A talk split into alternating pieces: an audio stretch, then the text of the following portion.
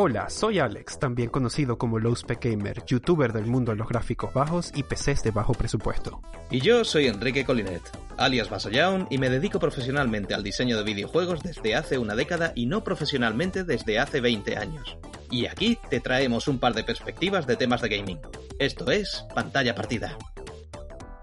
Algo que, siempre es interesante al inicio de cualquier generación, bueno, en verdad, eh, en cualquier momento de un cambio importante o en cada año. ¿Sabes qué? Todo el tiempo. Algo que es muy interesante todo el tiempo.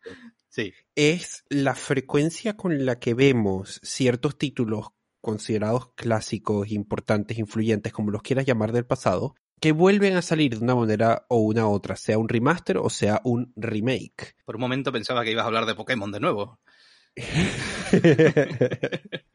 bueno, ¿Es cada juego de Pokémon un remaster del, anterior? Eso es esa discusión de otro día. Podemos, podemos comentarlo luego, pero bueno, continúa. Remake y remasters. Exacto, pero la...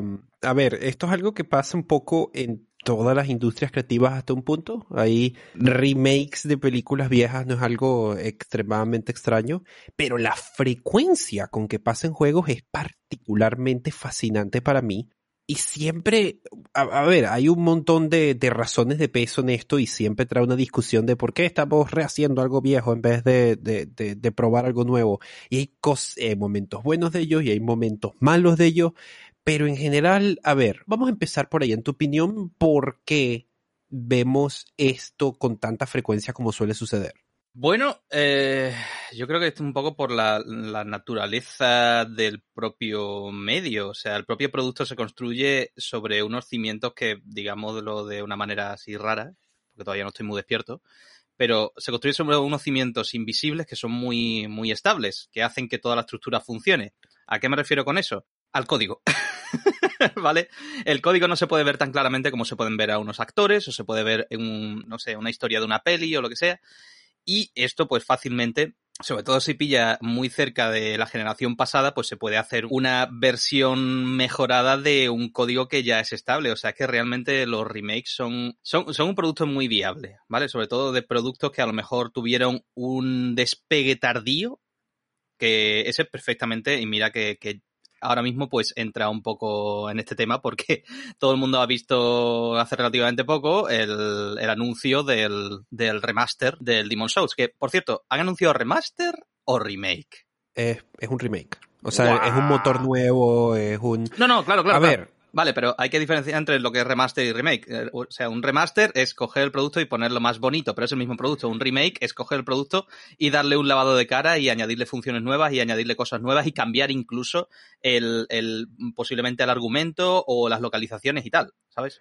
En ese caso, no tengo idea. Y creo que no han especificado las dimensiones de los cambios. Me parece que Demon Souls como tal es un ejemplo curioso de una de las, de, de, las razones por las que suelen pasar estos temas, que es que como dices tú, ese juego no fue particularmente apreciado o exitoso en su época, o sea, sí, sí tuvo un éxito, pero... Sí lo tuvo, pero... Entonces ha, habido, ha corrido ese género, ha tenido muchísimo, muchísimo camino y es un género que en sí es muchísimo más apreciado.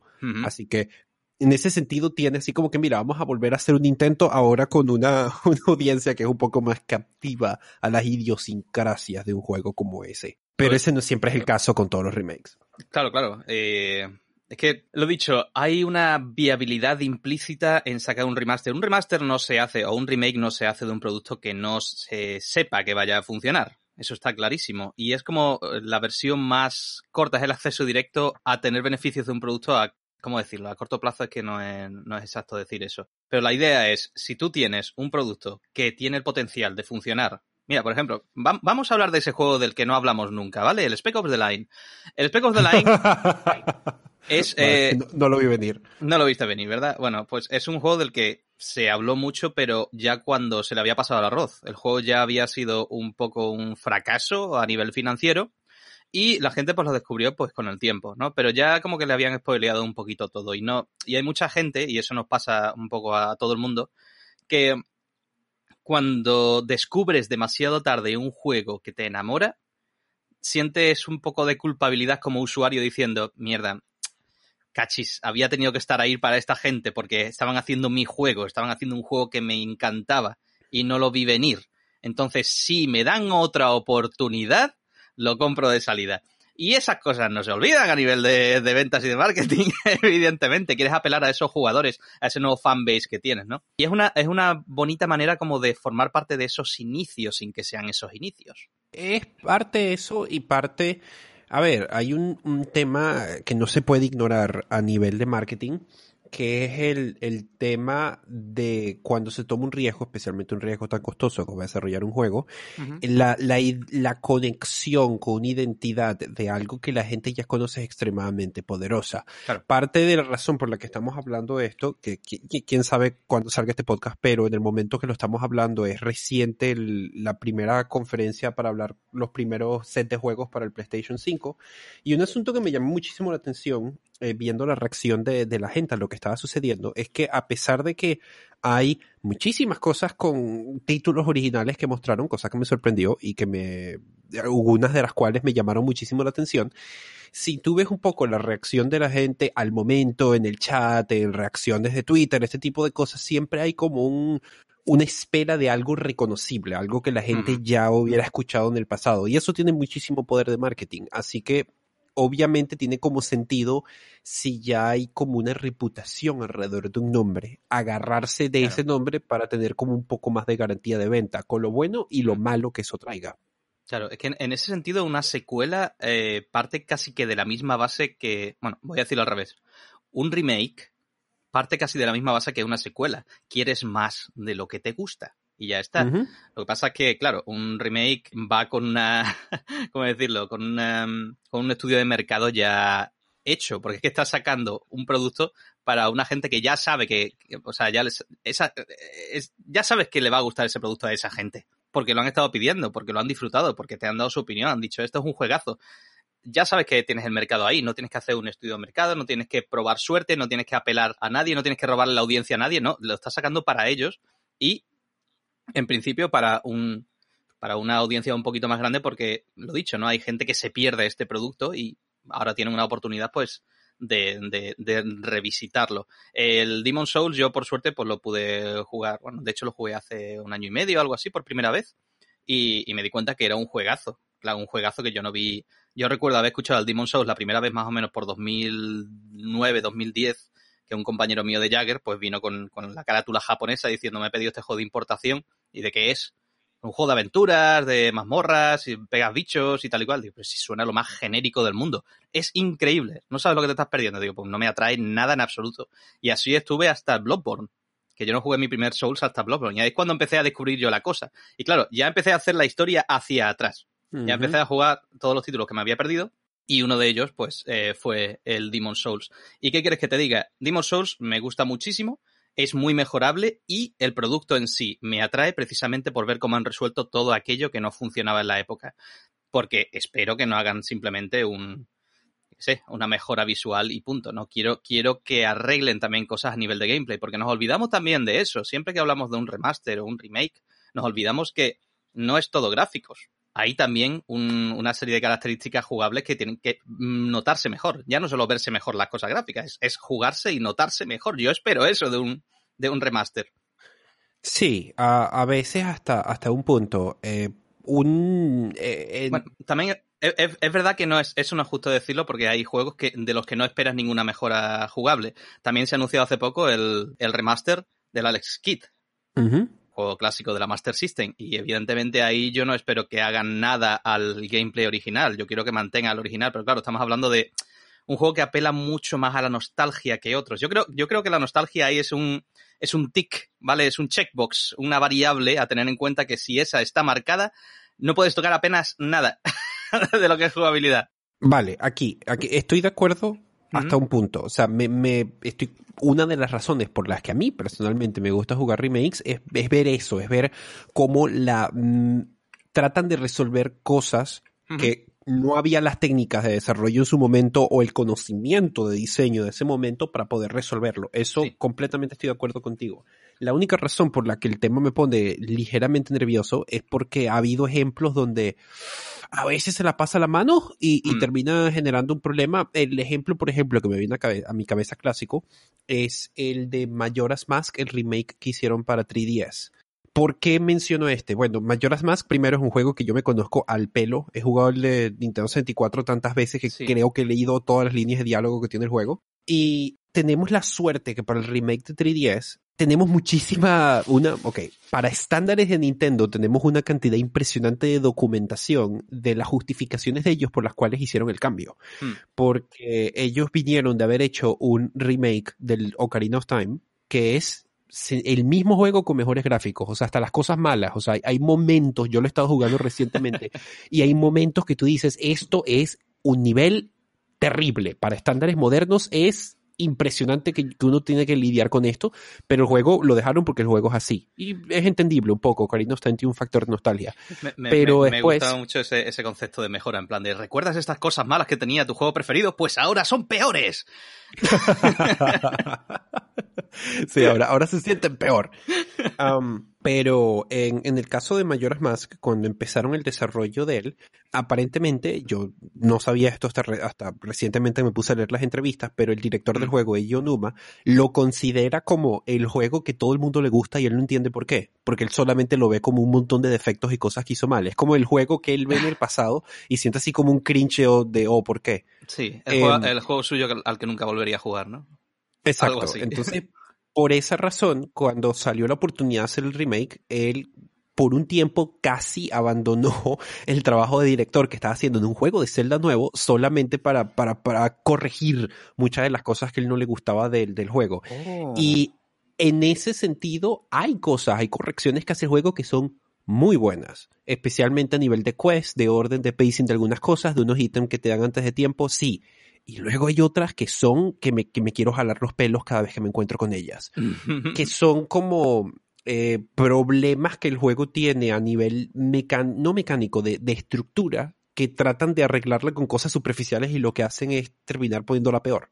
Porque tendrías que realmente reestructurar el juego para arreglarlos. Creo que hace tiempo vi un vídeo de eso, precisamente de, de por qué el remake era peor. Y uno de los ejemplos que ponía era una mierda de plataformeo con nenúfares. Una cosa extraña de agua que, que podías hacer un movimiento especial en la versión clásica, pero en este remake no podías hacerlo y entonces era un poquito más frustrante o, o hacía que esa sección fuese más lenta. Pero a lo mejor si ahora me dices que el director eso es lo que le hubiese gustado, ahí entramos en un terreno muy complicado, que es el de visión creativa contra expectativas de jugador. Y uf, Sí, ese, ese terreno hiperfangoso. No, totalmente. Especialmente porque hay que considerar que para un, remake de esa naturaleza, eh, no es tanto lo que el director siempre quiso haber hecho, sino es un director más experimentado regresando al pasado, viendo lo que hizo y diciendo, uff, y eh, a veces eso, a ver, eh, en Mayoras Más, en ese remake hay cosas que mejoran que a mí me gustan muchísimo, que me parece que son muchísimo superiores al original, principalmente los voces, por ejemplo, pero hay cosas que hacen que, que como digo, me hacen querer jalarme los pelos, es mixto. Em, pero el caso es que ese es un ejemplo muy particular, porque tenemos la suerte de que tenemos la documentación del director hablando de eso y que tenemos que el director de juego es el mismo, del juego original con el juego nuevo. Eso es muy raro. Pero tú En fíjate los que remakes es muy raro. es precisamente un juego que no, no es un juego que destaque por su mejora visual, que sí, que la hay, pero es tan poca la distancia de mejora visual que realmente empiezan a llamar otro tipo, de- o sea, llama- em- empiezan a llamar la atención otro tipo de cambios, como es el de la jugabilidad. Y esto es una cosa, o sea, todos los, todos los remasters tienen algún tipo de retoque en la jugabilidad, tienen que tenerlo, deben tenerlo. Lo que pasa es que cuando la parte visual es tan prominente, el cambio es tan dramático, la gente que como que se olvida, ¿no? Que, que también hay otros cambios por ahí, hay otros factores, otros, otros pequeños ajustes que se han hecho por el camino. Estaba pensando en el Shadow of the Colossus. Es un juego que es súper respetuoso con el material original. De hecho, Blue Point son los mismos que van a hacer, ¿no? El, el Demon Eh, Souls. Correcto. Correcto, ¿no? Son, son gente a los que creo que la industria tiene, o sea, la industria, perdón, a la comunidad de jugadores le tiene como muchísimo respeto porque son gente como que hace muy bien su trabajo a la hora de remasterear. No sé, ¿qué, qué, otro, ¿Qué otros remasteres habían hecho? Si te acuerdas, ¿eh? Si no, no pasa nada. No lo sé, yo solamente los conocía por el, eh, el of the Colossus, el único que conocía. Vale, vale. pues eh, yo creo que la gente no tiene ni mucho menos eh, duda ninguna de que van a hacer un, un, gran trabajo, pero lo dicho, Demon Souls tiene mucho margen de mejora en ciertas cosas. Creo que no es la primera vez que hablo de un área en concreto de Demon Souls, que es como lo puto peor que he jugado muchísimo tiempo. Es, eh, es un área, um, es como un pantano, ¿vale? En, en, interiores, o sea, solo ves cielo negro, eh, ves el pantano que te llega hasta las rodillas y encima te envenena. Y te vas encontrando enemigos poco a poco y encima estás ralentizado. Es como, no, esto no es divertido y es muy, muy frustrante. Pues tengo muchísima curiosidad de qué van a hacer con eso, porque en los, o sea, con los estándares actuales, esa zona, o sea, a mí, a mí ya no me gustaba. Con, es terrible, es, es horrible. Pero sí que pueden hacer muchas cosas. Y ahora se enfrentan a un gran problema que es, ¿lo mantenemos así por respeto a la obra original o lo cambiamos en base a lo que nosotros consideramos que es una mejora para esta zona? Porque ahí ya pueden venir los puristas diciendo, no, esta zona era perfecta, que tururú, o, eh, o lo cambian precisamente para intentar arreglar un poco pues todo lo que fallaba ahí. Es muy complicado esto, sobre todo porque te estás metiendo en la visión creativa de, de otra gente. Antes, Exactamente. antes he hablado eso, de que el Majora's Mask, pues eso tenía ahí, o sea, colaboraba, ¿no? El director de, del propio juego. Pero cuando no lo hacen, porque no estoy seguro si a lo mejor Miyazaki va a meter mano ahí y van a tener llamadas de vez en cuando y le van a decir, oye, Milla, eh, esta zona podemos cambiarla. Yo no sé si eso funciona así. no tengo ni idea de cómo, cómo funciona la dinámica esta de, de, remastereo. No sé, no sé si tienen unas llamadas de vez en cuando o le dan libertad absoluta, porque eso puede funcionar de una manera o de otra. Le pueden decir, oye, tenéis este juego, confiamos en vosotros, haced lo que queráis con él. O tenemos este juego, tenemos que tener mucho cuidado con lo que hacéis, así que cada cierto tiempo vamos a tener una llamadita y vamos a tener una reunión. No sé cuál será la versión de, de los hechos, no sé qué pasará, pero eh, tienen ahora una presión encima tremenda porque el, el, remaster de Demon Souls va a ser el último Souls que va a salir porque no han anunciado ningún otro y porque lo siguiente que va a hacer supuestamente eh, la gente de Front Software a, a, los Souls es el Elden Ring. Uh -huh. Entonces Correcto. Eh, tienen la presión ahí a tope. Pero, no sé, eh, el tema de los remasters es que yo, yo por un lado, o sea, ¿tú, ¿tú cómo utilizas los remasters? ¿Tú cuando, cuando, cómo te enfrentas a un remaster cuando se te anuncia? ¿Cuál es tu primera impresión cuando, cuando te llega esta noticia? Depende de mi relación con el juego original. Claro. Porque, a ver, por, por una parte, dependiendo, eh, vamos, por ejemplo, en el caso de Demon Souls, mi reacción es positiva principalmente por la, por la oportunidad de que pueda ser más accesible en el sentido físico. ¿A qué me refiero a eso? Demon Souls, para poder jugarlo, tuve que buscar un PlayStation 3, mm, que claro. comprar usado, tuve que cazar a alguien en Wallapop que tuviera el juego, es todo un proceso, el, o sea, eh, eh, al ser cualquier juego que venga de una consola vieja y que no sea algo que sea fácilmente emulable o que haya sido suficientemente popular que entres a cualquier tienda de segunda mano y veas tres copias, hay una barrera de entrada muy fuerte a jugarlo. El hecho de que exista, existe en Mm. formato digital, existe en formato físico y sea una consola moderna, sencillamente me alegra por el mero hecho de, de ser más accesible, porque en esta industria, en este medio, tenemos ese problema de que las cosas caducan. Necesitamos una caja que pueda jugar el juego. Y especialmente en el caso del PC es un poco más fácil porque puedes emular cosas y puedes todavía tener backlogs de cosas, pero en el caso de las consolas es un dolor de cabeza. Entonces, si es algo de ese estilo, sí me, me parece, suelo tener una reacción positiva. Si es una cosa del estilo, a ver, por pensar una forma histórica, cuando se anunció el, uh, el remake de Wind Waker para Wii U. Me acuerdo uh -huh. que mi primera reacción es, pero, pero, pero, ¿por qué? ¿Por qué no están, en, vez de trabajar en un juego original, porque el equipo principal está trabajando en esto?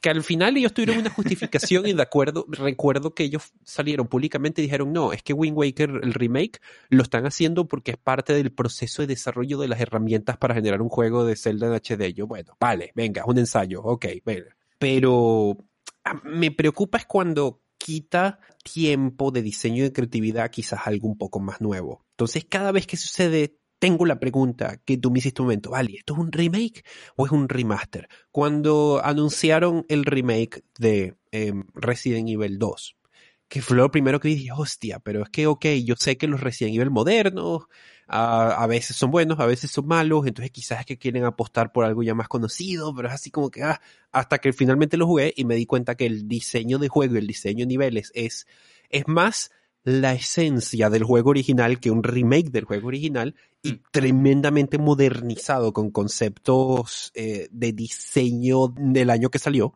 y eso lo hace prácticamente un juego nuevo y un juego fantástico. Entonces eh, es como cada vez que se anuncia es un poquito de escepticismo, de decir, venga, esto es una, una manera de, evitar trabajo o esto es una manera de hacer algo interesante. Es que tú fíjate que el remake, o sea, es que lo has mencionado porque has metido ahí el PC de por medio, pero es que es así, vamos a dejarlo claramente. O sea, el concepto de remake es una cosa como muy, muy, muy asociada a las consolas. Pero muy asociada a las consolas, evidentemente, por el salto generacional. Los PCs van en constante evolución, no, no hay los. O sea, si, pusies, si pudieses eh, representar visualmente lo que serían las generaciones de PC, eh, no serían escalones, sería una cuesta. Correcto. O sea, tal cual, sería una cuesta muy, muy, muy suave, ¿vale? Precisamente por eso cuesta más ver cuáles son las generaciones de PC, porque es que como hay tantas cosas que influyen en ello, pues no te sabría decir. Lo mismo tú lo tienes más claro, no lo sé. Pero. No, no, no, es así, es así. Es muy difícil saber dónde empieza y dónde termina una generación en algo de PC. Muy a lo, difícil. mejor, a lo mejor tienen en cuenta, yo que sé, las nuevas, la nueva generación de, de, de microprocesadores o, o, o las, las, gráficas, no, es que no sé. El, el, tema está en que con las consolas, pues es mucho más fácil ver dónde están los saltos generacionales. Y evidentemente con cada salto generacional hay una excusa para volver a venderte un producto con, pues, con esas, con esas mejoras. Y, ¿qué quieres que te diga? O sea, a mí me, el, el, remake, desde el punto de vista de, de, desarrollo y también de viabilidad de productos, es una cosa muy cómoda, porque ya no es, ya no es solo el hecho de que tengas ahí a tu, a tu mercado, sino el hecho de que ya tienes hecho parcialmente mucho del diseño, mucho del I más D, ¿vale? No hay que mm. investigar qué es lo que le va a gustar a los jugadores de este producto loco que estás haciendo, es que ya lo sabes y ellos ya saben lo que vas a hacer. Entonces, es como es guay, es, un, es, un, es una apuesta muy cómoda porque lo peor que puede pasar es que vendas. Bueno, idealmente lo mismo, claro, pero, pero la cosa puede ir a mejor. También, tampoco lo sé, ¿vale? Que un remake se puede hacer mal y eso también lo sabemos. Mira, te voy a poner el ejemplo de el mayor tapadillo de remake que se ha hecho, por lo menos uno de los mejores ejemplos que tengo yo en la cabeza ahora mismo, ¿vale? Yakuza es la saga de remakes más, más sutil que he visto en mi vida. Llevan desde el Yakuza 1 haciendo el remake del mismo puto barrio de Kamurocho y mola, mola muchísimo. Es cada vez que sale un nuevo Yakuza, y también no es justo porque yo no, no los he jugado todos, ni mucho menos, ¿vale? Pero sé que toda la acción siempre se desarrolla más o menos en el mismo barrio o en un par de barrios y van reiterando sobre la misma idea constantemente. Pero es que lo, lo, bueno que tiene eso a nivel de desarrollo con la cantidad de contenido que tiene es que también rehusan una barbaridad de contenido. Sí, pero hacen un uso sabio de ese reuso, me parece. Hacen un, un uso que en el contexto tiene todo el sentido del mundo. Si de un, eh, si de un juego a otro eh, sale el mismo personaje, ¿para qué coño van a tocarlo si es el mismo personaje? O sea, le cambian la ropa a lo mejor, le, le mejora un poco visualmente, oye, sí, que es que ese polígono se le había quedado mal en, el juego anterior, o yo qué sé, o ha cambiado el color del pelo, pues ya está, ya tienes un personaje nuevo. Entonces, eh, la gente no lo ve mal, ese tipo de, ese tipo de reuso de los, bueno, podríamos volver ahora al segundo podcast que hicimos, uh -huh. que no me acuerdo si era el del caso Pokémon. Exactamente. y, y, hablar del, re, eh, del, del el, el, hecho de reusar assets y cosas así. Pero es que, eh, bueno, yo sé que cuando se hace un remaster o un remake, pues lo, lo ideal sería no reutilizar eh, nada de lo que conforma la parte visual del juego. Pero ya tienes la base hecha, es que el juego, el juego ya de por sí funciona, entonces es una reiteración de una base que funciona. Y es muy cómodo hacer eso. Es en principio muy cómodo. La gente de Blue Point, cuando estaban haciendo Shadows of the Colossus, si querían saber cómo funcionaba algo, no tenían que irse a un GDD, no tenían que irse a hacer una reunión o, o 800 reuniones para definir cómo iba a funcionar tal cosa. Se iban al juego y lo miraban y decían, vale, ¿qué es lo que falla aquí? Pues esto falla o esto se podría hacer mejor. Pues vamos a intentar hacerlo mejor. No sé si ese fue el caso con Shadow of the Colossus, porque a mí me parece que es como casi el mismo juego a nivel eh, jugable. A mí me parece el mismo juego también. Parecía, ¿no? Pero podíamos haber hecho eso, en plan de, hostia, pues, pues la, verdad es que disparar flechas no es divertido. Pues podríamos hacer algo con respecto a eso. O el caballo a lo mejor se puede manejar mejor. Pues podríamos hacer algo en base a eso. Pero es que ya lo tienen. Entonces, lo dicho, el remake es como plagiar un juego bueno, solo que tienes permiso legal. es la polla. A ver, es, a ver, hay, hay casos de casos, porque hay casos de remakes de juegos que son tan viejos que absolutamente nada de los assets es reutilizable. Claro, claro. Pero, pero ahí me parece que ya te encuentras con unas consideraciones de diseño mucho más complicadas. Te doy otro ejemplo, que es un ejemplo con el que yo tengo una opinión ligeramente distinta al resto de, de, este internet. Link's Awakening, un juego originalmente de Game Boy, eh, que después se le hizo una versión de Game Boy Color, que no sé si eso se considera un remaster. Bueno, sí, es el mismo juego, pero en color y tiene un templo más. Ok, es un remaster. E, esa para mí es el, remaster bueno, esa es la versión definitiva del juego. Hmm. y que muchísimos años después se le hizo un remake para Switch, que todavía es relativamente reciente, que es en HD, es muy lindo, es todo 3D, tiene un soundtrack eh, buenísimo que yo lo escucho que estoy trabajando todo el tiempo. Y tiene cosas que a mí no me gustan. ¿Qué, le pasa? ¿Qué le pasa? ¿Dónde está el pero?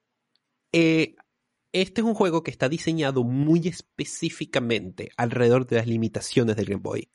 Y al ser así, es un juego de Zelda fantástico trabajando con esas limitaciones. Hay muchísimas cosas que tiene el, el remake que el diseño, por ejemplo, el diseño de niveles, los templos son idénticos. Tiene cosas que mejora como que, por ejemplo, el Game Boy solamente tenía dos botones. Entonces solamente podías tener equipados dos ítems a la vez. El Switch tiene muchísimos más botones. Entonces obviamente puedes tener ah. más ítems y más cosas equipadas a la vez y no tienes que ir al menú a cambiar ítems con tanta frecuencia. Eso, fantástico. Es un detalle, pero es, fantástico y hace la, vida mucho mejor. Pero el diseño de los templos está tan estructurado alrededor de las limitaciones que tenía el Game Boy que hay muchísimas cosas que cuando la traduces a Switch no tienen sentido y hacen que el juego sencillamente sea, a mi parecer, inferior. Em, en el Game Boy, por ejemplo, hay, hay veces donde tú tienes que pensar tridimensionalmente y hay una, unos tiles que son como unos huequitos y tienes que lanzar cosas allí para que caigan en el piso que está por abajo en el templo. Y mm. vale, eso tiene sentido en el Game Boy porque tú ves un, un, área que es un hueco de color negro y tú dices, vale, esto es un agujero, tú lanzas algo allí y cae el que está allá abajo.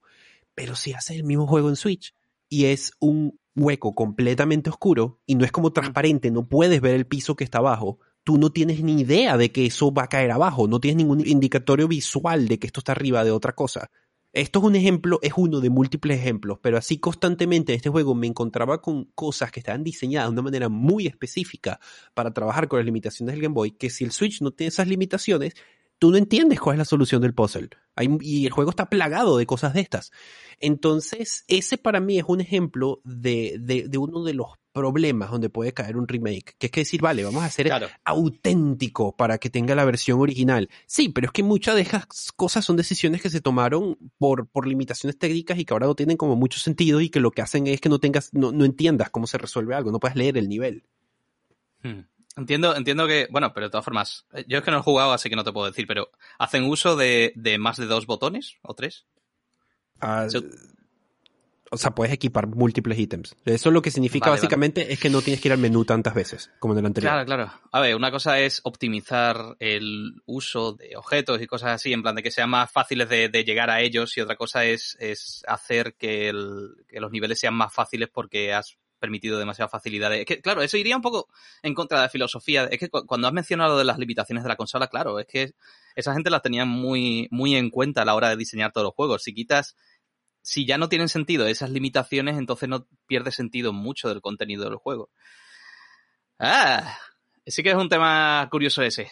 Sí, mientras que lo contrasto con Ah, eh, el remake de Resident Evil 2 que ya mencioné, que es una pieza de contenido fantástica, porque hay tantas cosas, o sea, el juego tenía un estilo de cámara y tenía un estilo de que ibas cuarto habitación por habitación en el PlayStation 1, porque el PlayStation 1 tenía ciertas limitaciones. Sin esas limitaciones es un juego continuo, los zombies te persiguen en distintas habitaciones, la cámara es más dinámica y traduces la idea de lo que podía el juego, de que los zombies son difíciles de tener, en vez de hacerlo con controles que sean fastidiosos, lo haces con que pues sea muy difícil tumbar los enemigos y tengas que pensar de forma muy estratégica. Eso para mí es la manera correcta de hacerlo, pero es así como son pocos los ejemplos así.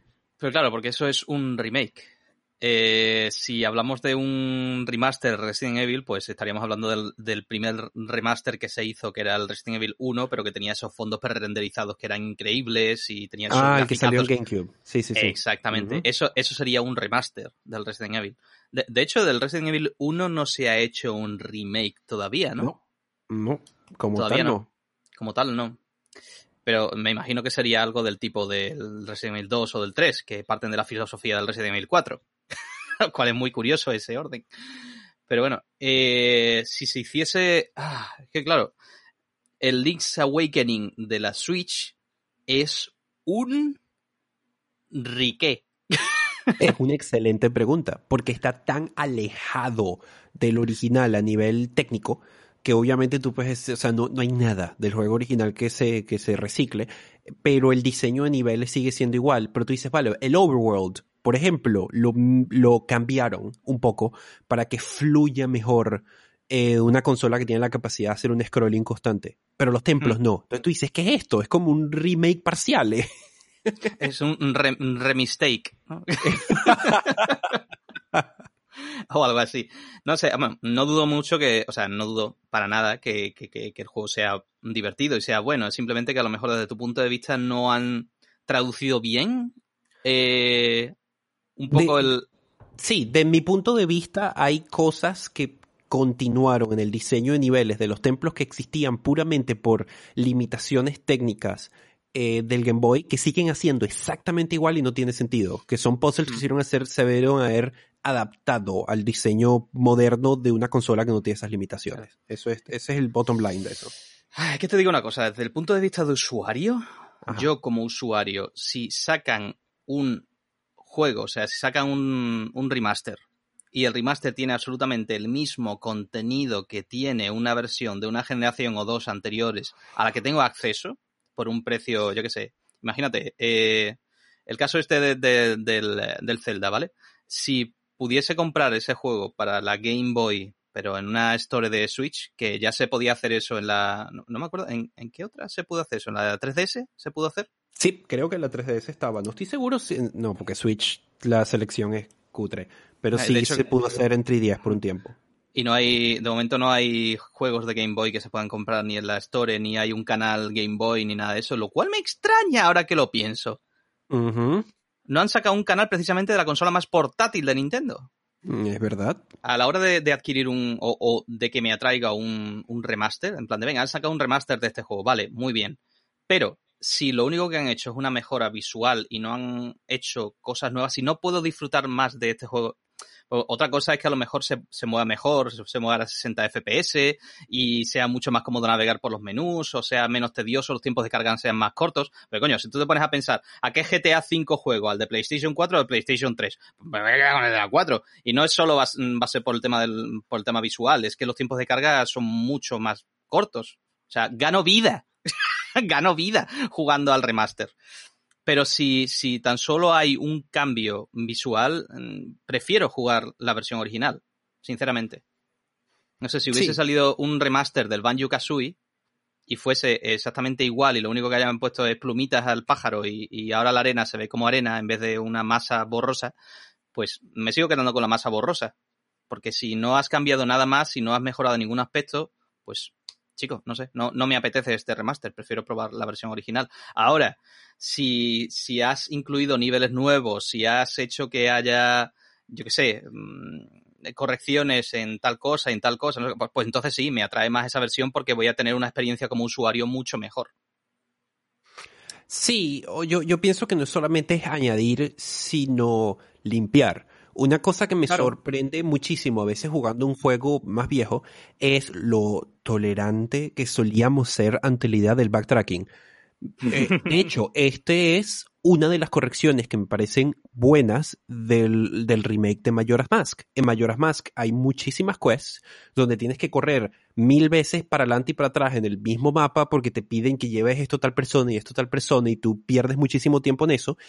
Y hay muchas de esas instancias en el remake donde te la cortan y, y te dan el objeto final de una vez. O te, te, cortan dos o tres pasos del tema para que no tengas que hacer tanta backtracking. Eso me parece bueno. Ese tipo mm. de, de, modificaciones me parece bueno porque el juego te, te hace perder menos tiempo sin razón alguna. Entonces, ese tipo de ajustes sí son la clase de cosas que me hacen desear jugar más un remake que el original. Si es algo que el mm. juego me hace perder menos tiempo. Claro pero hay una consideración de diseño allí, o sea, y alguien se pensó y decir, vale, ¿hay alguna razón en particular por la que tengamos que hacer esta cuesta en este orden tan específico que le hace lo más allá de, de, aumentar el tiempo que gasta el jugador en el juego, no realmente. Entonces no se quita. Eh, pero eso ya es como algo. Claro. Si hay un pensamiento crítico de mejorar el juego, tiene eh, sentido la mayor parte del tiempo. Pero dicho, ahí pueden entrar los puristas diciendo, han cortado esto y han puesto las cosas más fáciles para las generaciones actuales, que son todos unos vagos. y, y, perfectamente la gente puede decir que, que, eso han, como que han emponzoñado o han, sabes, enmierdado un poco la visión original. Perfectamente podrían decirlo, ¿eh?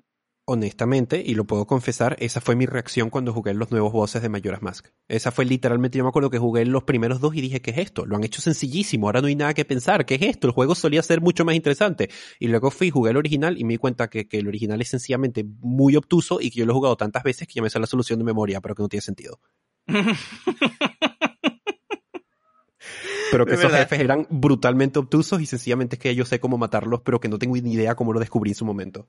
Claro, esto es como, mira, por ejemplo, creo, creo, no estoy seguro, ¿vale? No, no estoy seguro. Eh, The Game Kitchen ha trabajado en un remaster, básicamente, ¿no? Que es el remaster del de las Door. Se sacó para Switch, se sacó una, una collector, collector Edition, ¿no? Que ya unaba todos los episodios de The Last Door y ahí se metieron pues algunas características nuevas. Más que nada también para, para um, adaptarlo a los controles de Switch y tal y cual, adaptarlo a la pantalla táctil. Pero claro, si tú querías jugar con pantalla táctil, entonces eh, no podías pasar por encima de ciertos objetos para ver si, si se podía interactuar con ellos o no, ¿no? Pues claro, si tú estás jugando solo con la pantalla, porque te apetece jugar solo tocando, eh, es difícil saber con qué puedes interactuar hasta que lo tocas. Entonces había como una versión en la que te, te mostraba con qué objetos podías interactuar en, ese, lugar, en esa estancia. Y claro, eso podría venir un purista y decir, ah, eso es mierda, porque entonces ¿qué te está dando la, las soluciones? es una forma de optimizar tiempo. Tú perfectamente podías estar hurgando con el dedo por toda la pantalla y encontrar esas soluciones. Es simplemente que te, te están librando de ese, de ese peso y ahorrándote pues un minuto de vida haciendo una tarea que no es divertida. Es que también, lo dicho, nos ponemos muy puristas con, con ciertas decisiones de diseño. Eh, no sé si has visto, ahora también se ha anunciado, bueno, está el, el, el de Last of Us, está en ciernes ya, va, va, a salir ya mismo, en el momento en el que estemos hablando de, o sea, en este podcast. Uh -huh. Y eh, he visto un vídeo de un señor en YouTube que se llama The Blind Gamer. No sé si tú lo conocerás o... Sí, he oído de él. Has escuchado de él, ¿no? Vale. Eh, pues habla de que es el juego más accesible de la historia. O sea, es que básicamente tiene todo lo que puede necesitar una persona con necesidades de accesibilidad. Y una de las cosas que te permite hacer es, eh, es mostrar los enemigos con unos colores más intensos. O sea, los enemigos están en rojo, los aliados en amarillo o en verde, no me acuerdo. Y básicamente como que te lo señalan todo muy bien en pantalla. Perfectamente un purista que, que, solo piensa en sí mismo, podría decirle, buah, pero es que si pones ese modo, básicamente te están dando todas las pistas. Sí, Vete a la mierda. pero es que es un Vete modo a la de accesibilidad. Claro, claro, es un modo de accesibilidad, pero es que si alguien juega así, por decisión propia, imagínate que no es una persona, imagínate que es una persona que no está muy acostumbrada a jugar y está empezando a jugar y le cuesta mucho identificar, eh, o sea, tener estos mecanismos de identificación de elementos que tenemos ya gente que, que llevamos muchísimos años jugando y utiliza uno de estos métodos de accesibilidad, una de estas, de estas opciones, para ayudarse a sí mismo a identificar un poco cómo funciona esto de los shooters y de los juegos en tercera persona y tal. No, no me gusta que haya gente diciéndole a los demás cómo deberían o no jugar. Y esto también incluye el tema de los remasters, porque también nos podemos poner puristas, ¿vale? Y la gente puede decir, ah, ¿pero qué vas a jugar al remake? tío, no. Juega al original. Digo, sí, venga, me voy a comprar yo un Atari 2600 por ti. bueno, que, que remasters y remakes. Oye, esa es una categoría que todavía. Es un melón que no se ha abierto. Remakes de juegos de los 80. O sea, juegos de Atari. No se ha hecho ninguno todavía, ¿o sí? ¿Quién tendrá los derechos de eso? No, no, es verdad que no. Activision mayormente, porque todos los puñeteros juegos de esa época era Activision o no me acuerdo cuál era el otro, pero de Activision hay una barbaridad de juegos de Atari. Pero, hostia, sería curiosísimo eso. Porque claro, evidentemente ahí no puedes hacer un remaster. Un remaster no tendría sentido en juegos de Atari. Sería muy feo todo. sería muy... bueno, a nivel de geometría sería todo muy sencillo, pero ahora, ahora que he abierto este melón me, me, me resulta súper curioso pensar en esos términos.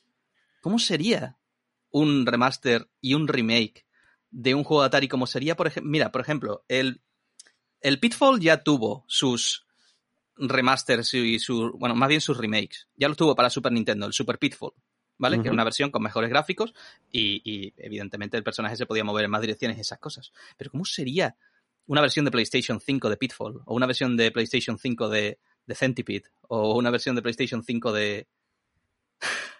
Es una excelente pregunta, porque es un juego que está tan en el pasado que las consideraciones de diseño han cambiado de forma tan brutal Mm. que, es difícil, o sea, es, legítimamente un reto la idea de adaptarlo para una audiencia moderna.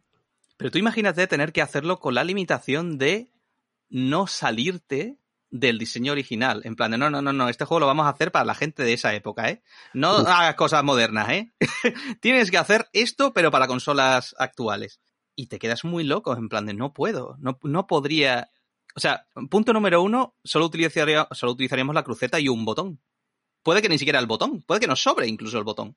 Y después el, reto ya no se, ya no se, ya no se percibe como el mismo reto. El, reto de Adventure Game a lo mejor se podría remakear o remasterizar, ¿no? Porque al fin y al cabo es ir a un sitio, coger una cosa, ir a otro, abrir una puerta y tal y cual. Eso ya se sigue haciendo en juegos actuales. Pero el tema de... Uf, no sé, eh, me, ha dado mucha curiosidad creativa de golpe este concepto. A lo mejor nos podríamos ir un poquito más para adelante, no lo sé, pero yo creo que mientras más atrás te vas en el tiempo, más, más necesaria se ve la necesidad, o sea, más necesaria se ve la posibilidad de hacer un remake y menos un... Ah. Estoy pensando, estoy pensando, eh, ¿qué marca la línea entre qué es mejor, o sea, cuándo es mejor hacer un remaster y cuándo es mejor hacer un remake? ¿Qué es lo que define eso? ¿Dónde se traza la línea? Para mí depende cuándo han cambiado las consideraciones de diseños entonces, pero en la práctica probablemente depende de la nostalgia y lo que vaya a vender. Pero eso significa que un Resident Evil 2 tal cual, con mejores gráficos, no hubiese funcionado? Después de haber jugado el remake, no. Vale, te voy a poner un caso un poco más complicado, ¿vale? Ya que te has metido en ah. ese agujero. Te he pillado, te he pillado ahora. la trampa. El, el, Halo. El Halo este remaster que sacaron. Eh, una de las mm, cosas más curiosas que tenía era la posibilidad de darle un botoncito y cambiar eh, el aspecto antiguo por el aspecto nuevo. ¿Funcionó? a ver, se ha hablado poco ¿eh? del, remake, remaster del Halo. Pero no sé, a lo mejor sí funcionó como producto, ¿eh? Ojo, cuidado. Creo, creo que ha funcionado como producto. Yo me es difícil, no le puedo venir esto al ángulo como una persona que jugó Halo originalmente, porque no lo hice, y básicamente estos remakes han sido casi que mi intro a Halo.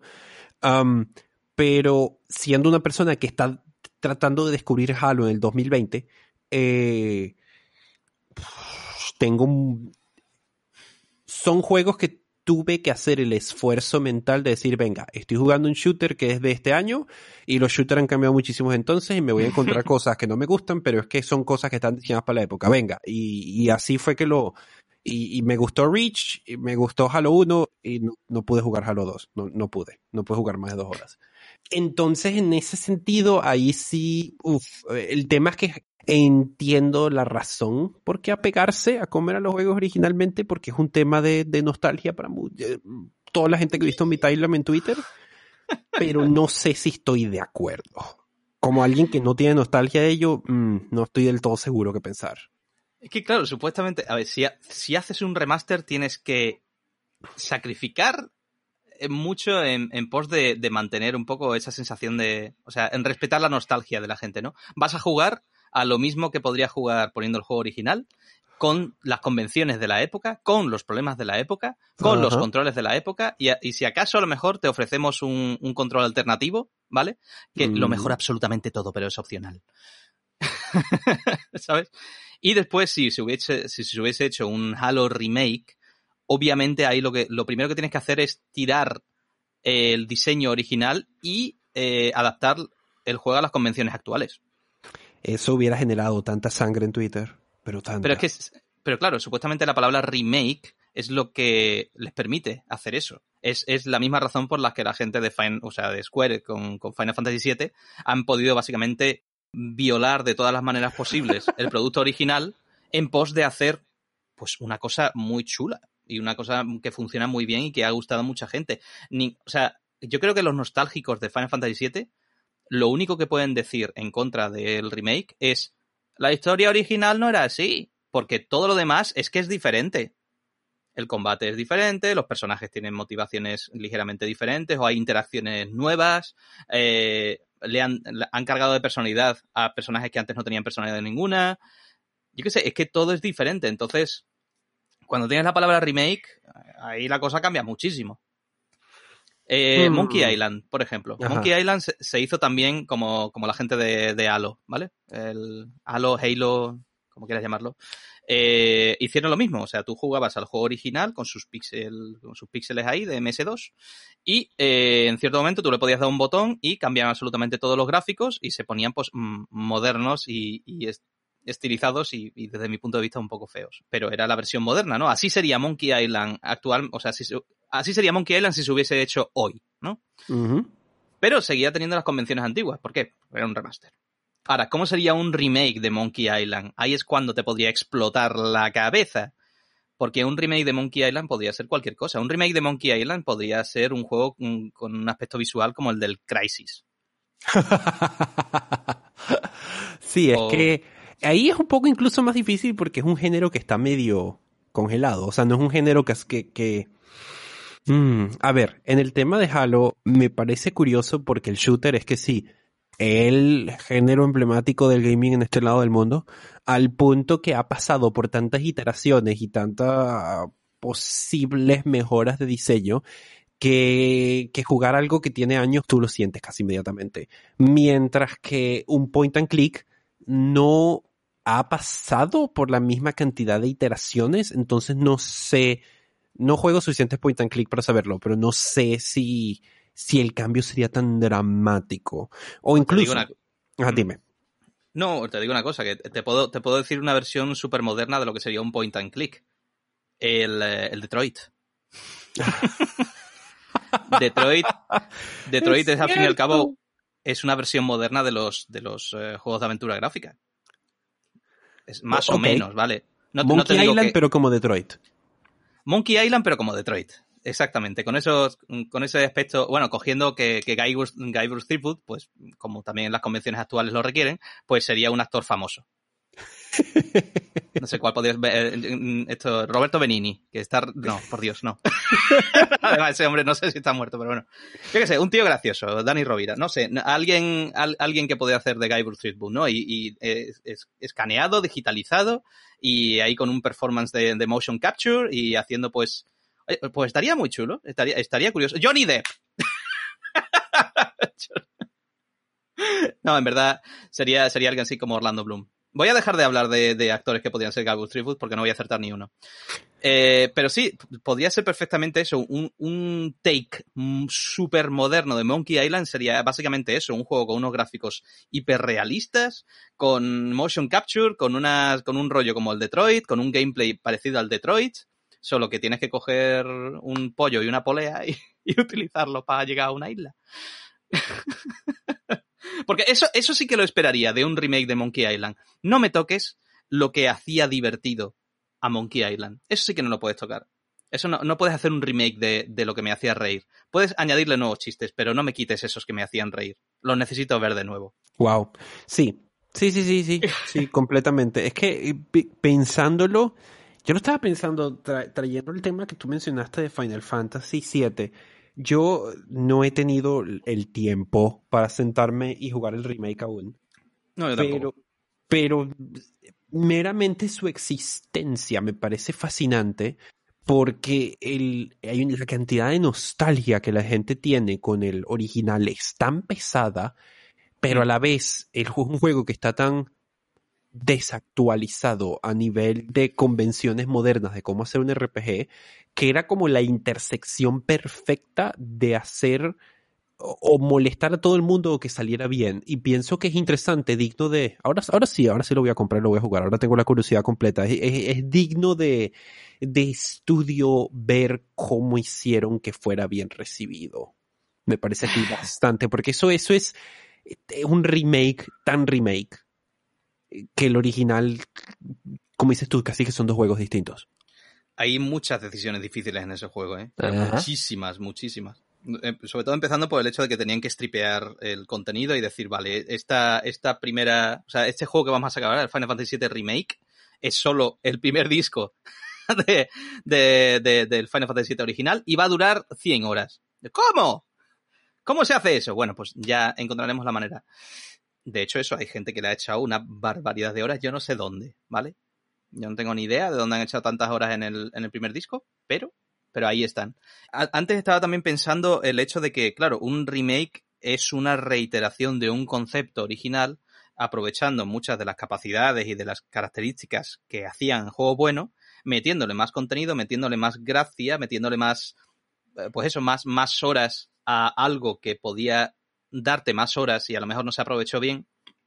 Pero estaba pensando en cómo, cómo funcionaría esto. No sé, por alguna razón se me ha pasado por la cabeza los remakes. ¿vale? Que evidentemente no es algo tan... no, es algo que, que puedas vender. O sea, na nadie va a anunciar nunca un, un, yo que sé qué te digo, un Call of Duty remake. Y, y van a, bueno, de, de, hecho el Call of Duty remake es la versión de Engage. Te recomiendo que lo uses porque, o sea, que, la, que la veas porque es horrible, ¿vale? Pero yo, yo argumentaría que muchos de los remakes de esta generación son las versiones de Switch. No, sí, no, no. No, no, no, eso es un terreno muy complicado. No, pero tú sabes que en, en Switch intentan mantener las características. Sí, Lo que pasa es que, sé. claro, uff, eh, sí, eh, precisamente eh, antes había estado viendo un vídeo del Saints Row 3 eh, remaster, que es un remaster, y por lo visto la gente de Digital Foundry están alucinando porque habían hecho un trabajo cojonudo. Pero claro, también lo estaban comparando con el trabajo no cojonudo que habían hecho con la versión de Saints Row 3 para Switch.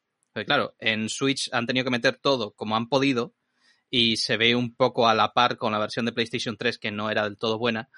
Pero el remaster que se acaba de hacer, que saldrá supongo que para, para Xbox, PlayStation 4 y PC, es muy buena. O sea, meten un montón de cosas, funciona súper bien, está súper optimizado, no sé, la, por lo que he visto, ¿vale? Uh -huh. Entonces, claro, es lo que la gente esperaría de un, de un remaster. Y de hecho, viéndolo así, pues me apetece jugarlo. Antes había dicho que para mí, si va a ser la misma experiencia, pues, pues no. Prefiero jugar la versión clásica. Pero claro, la, la versión de PlayStation 3 se veía mal, se jugaba regular porque lo, los FPS podían bajar a menos de 20, eh, se podía hacer un poco más duro en algunos aspectos y, aquí he visto tantas mejoras visuales y tantas cosas disfrutables y sobre todo la parte que se puede jugar a 60 FPS estables, pues me han atraído mucho. Digo, vale, si voy a tener una experiencia mejor que la experiencia base que podía tener con PlayStation 3, pues a lo mejor sí. A lo mejor así me lo pienso y, y, y me lo compro. Pero claro, siempre, siempre tengo esa duda de, bueno, es que entonces la experiencia que tendré no será la clásica no podré hablar con alguien de tú a todo diciendo, sí, yo también jugué esa versión y me gustó. No, yo diré, ah, yo, yo jugué al remaster. Ah, pero entonces no jugaste al original. No, ah, porque en el original las cosas eran así. Y ya, ya no puedes tener la misma conversación. Eso me da mucha rabia. Cuando hablas con una persona que ha jugado un remaster o ha jugado la versión clásica, parece que no estáis jugando al mismo juego por alguna puñetera razón. No sé, me, me, parece que, que eh, o sea, es verdad, a mí también me pasa exactamente lo mismo, pero pienso que es un poco hay, puntos de encuentro donde se pueden apreciar los dos. Lo que pasa es que estas discusiones rara vez van en esa dirección. Es que, a ver, lo, lo, que nos empieza a quedar un poquito claro, ¿vale? Y de hecho esto lo podíamos tener claro desde el principio del podcast, pero eh, hemos intentado encontrar un, un, terreno neutro, hemos intentado encontrar unas líneas, unas pautas, y es que no existen. O sea, cada juego clama, clama al cielo por su propia cosa. Eh, evidentemente, si tú intentas hacer un remaster de un juego de Atari, voy, voy a mirar un momentito mi, mi, pequeña biblioteca y te voy a venir con un título, ¿vale? El, por ejemplo, mira, el Pole Position. ¿Recuerdas el Pole Position? No tengo, jamás he oído de él. Vale, el Pole Position es un juego de Fórmula 1. Básicamente es un juego de estos mm, clásicos de carrera que ves el cochecito desde detrás, como el Outrun, como el... a lo mejor de ese juego se podría hacer un remaster, pero no tendría mucho sentido, sinceramente. O sea, porque es que el, gameplay es muy sencillote. De hecho, ahora mismo estoy jugando en la Switch a un juego que se llama Horizon Chase Turbo, que es, es un... o sea, es, es un grito hacia la nostalgia, mm, porque eso es, es como el Outrun, pero con muchísimos circuitos y tal y cual, un estilo visual muy, la verdad que muy llamativo, porque eso es súper retro, eh, low poly y tal y cual, una jugabilidad súper clásica, pero me parece súper divertido. A lo mejor un pole position se podría hacer así. Pero, eh, un juego como... Vuelvo de nuevo. el Dig Dag. ¿Qué hacemos con el Dig Dag? Es que el gameplay se me quedaría muy corto. es, que no funciona como producto actualmente un juego como Dig Dag. Tú, tú le haces un remaster, pones los gráficos ahí de putísima madre en plan de súper fotorrealistas y el gameplay no funciona con los estándares actuales. No puedes vender un producto que tenga solo eso. Entonces la gente esperaría más. Creo. No, no, no, no, estoy de acuerdo contigo. Estoy completamente de acuerdo contigo. Es que ya, ya no, no puedes vender hay ciertas experiencias arcades que no puedes venderlas ya. El, el ¿cómo se llama? El karate, no, el karateka o el, no sé, un, juego arcade que también era de un... De, pelea, que era como muy técnico, ¿no? Un chino que iba para adelante, iba pegando los puñetazos y patadas a, más chinos que venían por delante y por detrás. Iba ascendiendo como una especie como de pagoda o yo qué sé. Tú haces eso y dices tú, vale, precioso proyecto de estudiantes. ¿En serio vas a vender esto? No puedes. Hay, hay ciertos juegos que ya son muy difíciles de vender por muy creo que sobre todo lo que se parezca más a lo arcade. Lo arcade es que es. Se vende poco. lo arcade. Lo arcade ya no funciona. Y, hay que meterle. Hay que meterle algo, hay que meterle chicha. Y no digo que los gráficos sean un, un marcador de hey, esto necesita ser remasterizado. Porque ahí tienes el Baba Is You y el, el Baba Is You no necesita un remaster. De hecho, se lo cargaría. No sé qué coño puedes hacer con el Baba Is You a nivel visual. Cualquier cosa cualquier intento de mejorar Baba Is You visualmente destruye Baba Is You. ¿Vale? Porque ya, ya te suelta suficiente información en pantalla como para que encima vengas y. ¿Qué, vas a poner la fuente? ¿En Impact? ¿Vas a, poner las letras con otra fuente? O yo qué sé. Sería muy raro. Pero eso, hay, hay como generaciones, hay productos que sí, que te piden mucho más claramente que sean un remaster o un, remake. Y, y, lo dicho, como hay conceptos, hay ideas que podrían ser mucho más explorables y podrían transformarse en un buen remake. No, no sé ahora mismo qué te podría decir, pero estoy seguro que hay muchos juegos que por entonces se, se no sé, como que no encajaron con el público porque a lo mejor el público todavía no estaba preparado para ese tipo de juegos, que ahora pues sí que podrían merecer un, un remake. Mira, te voy, a te voy a dar uno, ¿vale? Te voy a dar uno, aunque este ya, ya tuvo un, una secuela remake, pero bueno, el Eco de Dolphin. Eco de Dolphin. Buen pensado. Eco de Dolphin ya tuvo una secuela o una. Bueno, ya tuvo una versión en 3D para, para la Dreamcast, ¿vale? Que de hecho lo tengo y no lo he jugado todavía, ¿vale? Pero tú me sacas un Eco de Dolphin con los gráficos actuales y con, esos shaders y con esas cosas y con esa sensación de, de, estar en un océano inmenso y tal y cual. Y de verdad que a, a mí se me cae todo. Ese juego es muy remakeable. Mm, la verdad es que sí, no lo había pensado. No remasterizable. Yo no quiero ver un sprite 2D muy bonito visualmente, yo qué sé, como, como han hecho últimamente con Street of Rage o lo que sea. Yo no quiero ver un, un Echo Dolphin así. Yo no quiero un remaster de Echo Dolphin. Yo quiero un remake.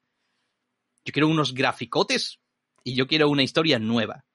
Además que no sé si tú has escuchado la historia de Echo de Dolphin, pero es, es bizarra, es, es loquísima. bizarra, sí. Alien, sexo con delfines, drogas, o sea, es increíble, eso de día para un podcast nada más. Pero bueno, eso, que la línea es complicada y yo creo que el propio producto ya te pide si es más remasterizable o remakeable. Estoy de acuerdo. No, puedo, no, no puedo aportar nada más a este asunto. No sé si tú tienes algo más que decir.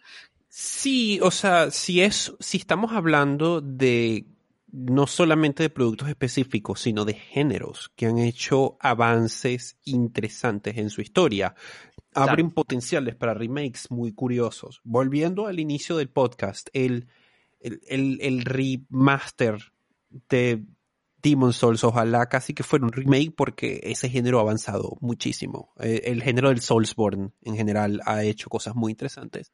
Pero si tú lo ves, por ejemplo, en un género, otro género, el Immersive Sim, como, se, como suelen llamarse, que mucha gente lo dice que se originó en Deus Ex, el original.